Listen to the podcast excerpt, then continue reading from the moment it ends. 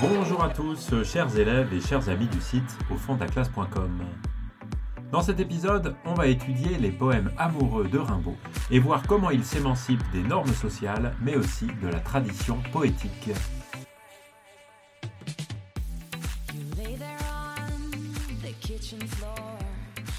Plusieurs poèmes des cahiers de Douai relèvent de la poésie amoureuse. Il y a une longue tradition de ce thème dans la poésie, vous le savez bien, depuis l'Antiquité grecque et romaine, et puis les sonnets de l'italien Pétrarque, qui a inventé cette forme du sonnet précisément pour écrire des poèmes lyriques sur l'amour, pour un personnage appelé Laure. Et euh, ces sonnets amoureux sont repris ensuite en France au XVIe siècle par les poètes de la Pléiade en particulier, euh, comme Ronsard ou Dubellay, comme vous avez pu l'étudier l'année dernière en seconde. Alors on peut dire que le jeune Arthur reprend cette tradition en accentuant de manière assez audacieuse la dimension érotique. C'est ce qu'on va voir dans un premier temps avec deux poèmes, Première soirée et puis euh, Rêver pour l'hiver. Alors Première soirée, c'est un poème de ce genre amoureux, euh, justement, qu'Arthur a réussi à faire publier. Euh, c'est le seul hein, de, de l'ensemble des poèmes qui se trouvent dans les cahiers de Douai.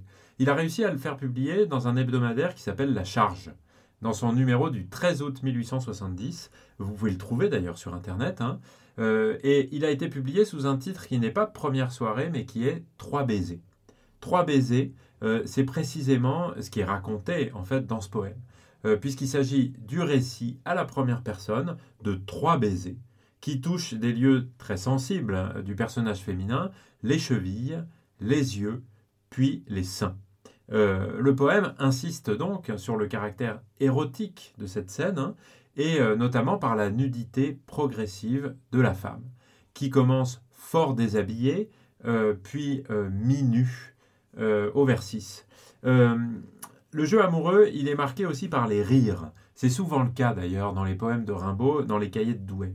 Il est marqué par les rires successifs et la voix de la femme au discours direct, qui dit Veux-tu finir?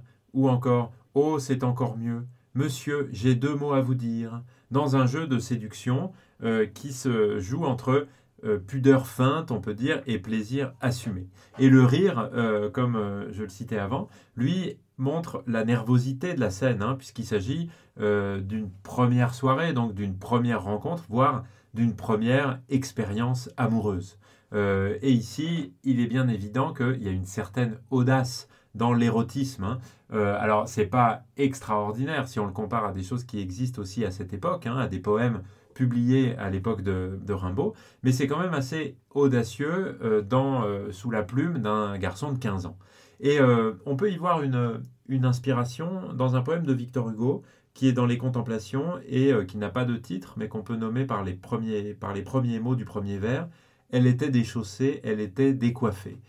ça paraît en tout cas pour l'atmosphère érotique qui règne, une inspiration, d'autant plus qu'on sait que Rimbaud était lecteur de Victor Hugo. L'autre poème qu'on peut étudier, euh, c'est Rêver pour l'hiver. Euh, Rêver pour l'hiver, c'est un texte qui apparaît comme le récit d'un rêve, d'un fantasme, une sorte de conte de fées. Et encore une fois, comme dans le poème précédent, avec un scénario érotique. Alors, ce récit, il est euh, curieusement dédié à elle, voyez, avec des petites étoiles dans notre édition. Et euh, il est écrit au futur. Euh, c'est ce qui le, permet de l'interpréter en tout cas comme un rêve, comme un fantasme, en plus évidemment du titre, hein, Rêver pour l'hiver. Alors ici, euh, les baisers qu'on avait dans Première soirée, les trois baisers, s'incarnent sous une forme qui est plus surprenante et plus troublante. C'est celle d'une araignée. cette bête, on lit-on dans le poème. Et cette bête parcourt tout le corps de la femme. Et euh, on peut dire que l'espace de ce conte de fées est un peu inattendu, hein, puisque euh, il est caractéristique de l'ère industrielle qui est contemporaine d'Arthur Rimbaud, puisque c'est le wagon d'un train, qui est marqué ici par un certain confort. Hein. On, on, lit l'adjectif moelleux, par des couleurs un peu étonnantes, rose, bleu. Et comme dans le poème précédent, on a ici un jeu amoureux. Euh, un jeu amoureux dans lequel la jeune fille ou la femme a un rôle actif, puisqu'elle lui dit à l'impératif cherche. Euh, c'est ce qu'elle dit au, personnage masculin. Euh, on peut dire que c'est comme le récit d'un rêve sensuel, d'un rêve euphorique, puisque le wagon transporte les amoureux, et à l'intérieur du wagon se réalise un nid de baisers fous. Donc le baiser bête, hein, puisque la bête matérialise ou concrétise le baiser ou les baisers, le baiser qui voyage beaucoup. Et ici, ça n'est pas seulement parce qu'il est dans le wagon d'un train, mais il voyage beaucoup sur le corps de la femme. Et on peut ajouter que la versification ici est très originale pour un sonnet, hein, puisque on a ici une alternance entre des alexandrins et des hexasyllabes euh, dans le premier quatrain et dans les tercets. Euh, une alternance d'octosyllabes et d'alexandrins dans le second quatrain. Alors, est-ce que c'est une manière de traduire un désordre qui est propre au rêve ou de reproduire le bruit du train sur les rails? Euh, C'est bien difficile de tirer une conclusion très, très définitive. En tout cas, on peut dire qu'il est aussi inspiré d'un poème de Victor Hugo qui s'appelle La coccinelle, euh, qui est dans les contemplations aussi, mais dans une version qui est plus érotique et qui est beaucoup plus euh, onirique, on peut dire, qui appartient beaucoup plus clairement à l'univers du rêve, du fantasme on peut dire que dans ces deux poèmes, s'il y a émancipation, eh bien, c'est aussi une émancipation des normes sociales, puisqu'il s'agit ici de parler d'amour d'une manière qui est assez audacieuse. Et il y a une autre forme d'émancipation qui est aussi liée à l'amour, mais qui est davantage une émancipation créatrice, une émancipation poétique. Puisque dans euh, les poèmes de, amoureux des cahiers de Douai, on peut dire que les genres et les motifs traditionnels de la poésie amoureuse sont détournés en quelque sorte par euh, le jeune poète. Euh, on l'a vu, Rimbaud s'inscrit dans une longue tradition en écrivant des poèmes amoureux. C'est un grand lecteur, il connaît très bien les genres et les motifs traditionnels, et notamment la poésie antique, la poésie latine, en particulier la poésie bucolique, c'est-à-dire ce qu'on appelle souvent l'idylle, la pastorale, et puis c'est évidemment un lecteur de romans. Et on va parler ici de deux poèmes, romans, et en premier les réparties de Nina. Parce que dans ces deux poèmes, on a un jeu avec les genres, euh, et c'est aussi une façon de créer de la poésie nouvelle, on peut dire en s'émancipant des genres traditionnels et des motifs traditionnels de la poésie. Alors, commençons par les réparties de Nina. Euh, alors, selon son ami Ernest Delaye, euh, l'inspiration de ce poème vient d'une vraie jeune fille, serait sa première expérience amoureuse. Alors, on ne sait pas évidemment vérifier si c'est la vérité ou pas, et à la limite, peu importe. En tout cas, dans le poème, le personnage masculin est le seul qui parle, en tout cas jusqu'à la fin, euh, puisqu'il s'agit d'un dialogue, un dialogue complètement déséquilibré, mais un dialogue quand même. Euh, le personnage masculin prononce deux grandes tirades. Une qui euh, commence dès le début et qui va jusqu'au vers 32, et une deuxième tirade des vers 33 à 56. cette tirade, ou ces tirades plutôt, il les prononce face à une Nina qui écoute euh, ses projets de promenade amoureuse, euh, de promenade amoureuse pour eux deux, et qui implicitement ne le décourage pas, puisqu'elle ne parle pas. Et comme une réponse à une question de Nina sur les projets du soir, dans la ligne qui suit euh, le vers 60, l'amoureux poursuit à partir du vers 61, mais là, non plus au conditionnel, comme une proposition un peu, comment dire, hypothétique, mais au futur, comme s'il avait pris en quelque sorte confiance en lui. Euh, et puis à la fin, on pourrait dire qu'il est, trop exalté, qu'il s'est un peu enflammé, et il finit par s'attirer une répartie, euh, en toutes lettres, qui donne la chute du poème et qui brise complètement les rêves du garçon, puisque le personnage qu'on apparente à Nina, qui est euh, dans le dialogue un peu théâtral nommé Elle, lui dit Et mon bureau et mon bureau, comment dire, évidemment, c'est une chute, une chute un peu violente parce que ça casse complètement l'atmosphère amoureuse de toutes les propositions et les rêves que euh, le personnage masculin avait pour le couple d'amoureux. Puisque le mot bureau, on peut le prendre ici dans deux sens. Ça peut être le lieu de travail ou ça peut être le nom d'un collègue de travail qu'on appellerait mon bureau et qui serait son amoureux, en tout cas son, amoureux du moment. Dans tous les cas, ça brise complètement cette atmosphère bucolique, amoureuse, en, euh, en revenant brutalement à la réalité euh, des contraintes du travail et des contraintes d'une éventuelle aventure qui aurait déjà commencé avec quelqu'un d'autre. Euh, en tout cas, cette Nina, ici, apparaît assez proche des alertes fillettes qu'on trouve dans le poème à la musique, euh, qui euh, ne parlent pas beaucoup, mais qui, en tout cas, ont la maîtrise de la situation face à un jeune homme qui, qui rêve d'histoires amoureuses avec elle.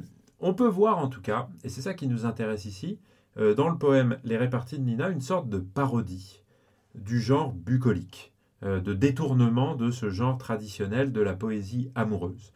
Euh, dans les bucoliques du, latin, euh, du poète latin Virgile, euh, les poèmes sont souvent des dialogues amoureux.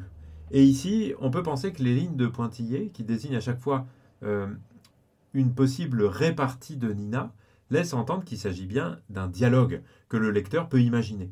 Mais c'est en fait un monologue, hein, on l'a dit, hein, puisque jusqu'à la chute finale, qui brise le motif bucolique, eh bien, Nina ne parle absolument pas. En tout cas, l'atmosphère, elle est clairement bucolique, puisque dans la première partie du poème, c'est un univers naturel amoureux. Euh, les frais rayons, le bon matin bleu, le bois, les branches, l'ambiance elle-même est amoureuse. Ta poitrine sur ma poitrine, ton rire fou, ton goût de framboise et de fraises. Mais cette atmosphère est ensuite complètement ruinée euh, par des éléments qui sont un peu inattendus, qui sont grossiers, qui sont repoussants, comme ça sentira l'étable pleine de fumier chaud, euh, ou encore une vache fiantera, fière, ou encore les fesses luisantes et grasses d'un gros enfant.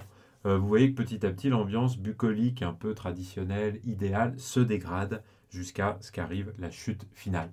Et donc, on peut lire ce poème, qui est d'apparence un peu, un peu, un peu commun, euh, comme une parodie du genre bucolique. Et on sait évidemment que euh, Arthur Rimbaud connaissait parfaitement ce genre, puisque c'est un lecteur de Virgile qui est une des bases de l'enseignement du latin. Et euh, Rimbaud euh, a beaucoup appris de latin au collège et il, en, il suit encore évidemment des cours de latin dans sa classe de rhétorique, l'équivalent de la première, en 1870. Et puis il y a un autre poème qui parodie, ou en tout cas qui détourne les genres, c'est bien sûr celui qui a le nom d'un genre, c'est roman. Euh, puisque ce titre transgresse évidemment volontairement les catégories euh, littéraires, puisqu'il ne s'agit pas d'un roman, mais d'un court poème. Euh, mais ça ressemble à un roman quand même, puisqu'il y a quatre chapitres qui sont numérotés, hein, qui sont de même longueur, et qui développent une sorte de roman sentimental qui est plein d'émotions. 17 ans, la belle saison, l'appel de la nature, l'appel des sens, et toujours avec un petit regard critique et ironique. le lecteur, d'ailleurs, est interpellé euh, par le on et par le vous, encore plus dans la dernière partie. Euh, ce poème offre une image possible de tout amour adolescent. Donc on peut l'apparenter à une sorte de mini-roman, en quelque sorte. Hein. Au vers 1, 17 ans, et un âge auquel se réfère beaucoup Rimbaud, hein, puisque dans cette année 1870, il n'a pas 17 ans puisqu'il a 15 ans. Hein, et à la fin de l'année 1870, il aura seulement 16 euh, ans. On voit donc en tout cas que euh, les poèmes amoureux sont l'occasion pour Rimbaud d'une double émancipation, on peut le dire. Une émancipation amoureuse dans le sens où il transgresse les règles morales, les normes morales de son temps, en proposant des poèmes qui sont euh, plus érotiques euh, qu'on pourrait l'imaginer au départ, et aussi parce qu'il propose une forme d'émancipation créatrice en détournant, voire en parodiant les genres traditionnels. C'est évidemment vrai de la bucolique, mais aussi d'une certaine manière, mais qui est plus légère, du roman avec ce poème roman. Voilà donc ce que je souhaitais partager avec vous sur les poèmes amoureux de Rimbaud. Vous pouvez retrouver beaucoup de choses sur le site www.aufonddelaclasse.com. Je vous dis en tout cas merci beaucoup de m'avoir écouté et à très bientôt. Ciao ciao